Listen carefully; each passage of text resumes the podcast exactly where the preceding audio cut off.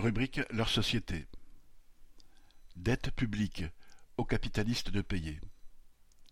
La dette publique de l'État a atteint en France les trois mille milliards d'euros, ce qui représente plus de 110% du produit intérieur brut PIB, plus que l'ensemble de toute la richesse produite sur une année sur le territoire français.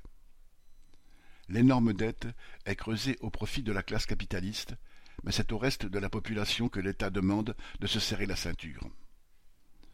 Le budget de l'État est présenté comme prenant en charge de nombreuses activités vitales pour tous, la santé, l'éducation, les transports, la voirie.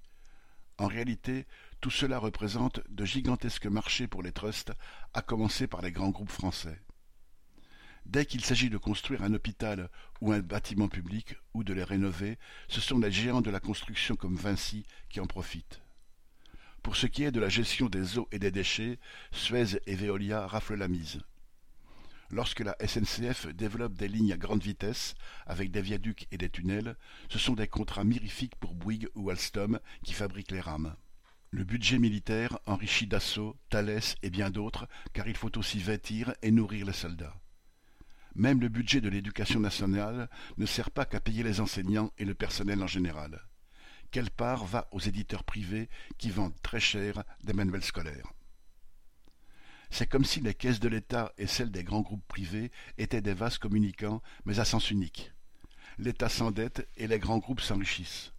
En 2022, les groupes du CAC 40 ont réalisé un chiffre d'affaires cumulé équivalent à 70% du PIB et ils ont annoncé plus de 150 milliards d'euros de bénéfices.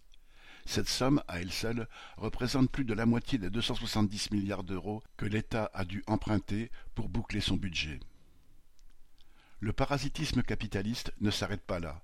Chaque euro emprunté par l'État rapporte à la finance, c'est-à-dire aux actionnaires de ces mêmes grands groupes qui trouvent très rentable et très sûr d'investir en prêtant à l'État. La population doit payer cet endettement et les intérêts qui vont avec, et elle le fait d'abord par l'impôt.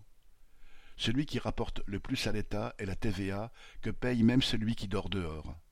La population paye aussi par la dégradation de tous les services publics car toute la propagande sur la dette de l'État qu'il faudrait réduire vise à faire accepter que, dans le budget public, la part à réduire soit justement celle qui est utile à tous, et non celle qui profite aux capitalistes. Cela fait longtemps que l'État est devenu une vache à lait pour les grands groupes capitalistes français, qui en sont de plus en plus dépendants. En même temps, cette dette leur pose un problème, car pour l'assumer, l'État doit constamment emprunter, et cette fuite en avant n'est pas sans risque. Il y a quelques années, l'État grec a ainsi été mis au bord de la faillite par ses créanciers, car il n'arrivait plus à trouver de l'argent à emprunter, si ce n'est à des taux hallucinants.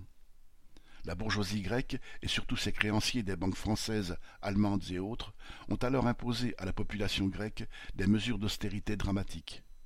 Le niveau de vie s'est effondré et les services publics aussi.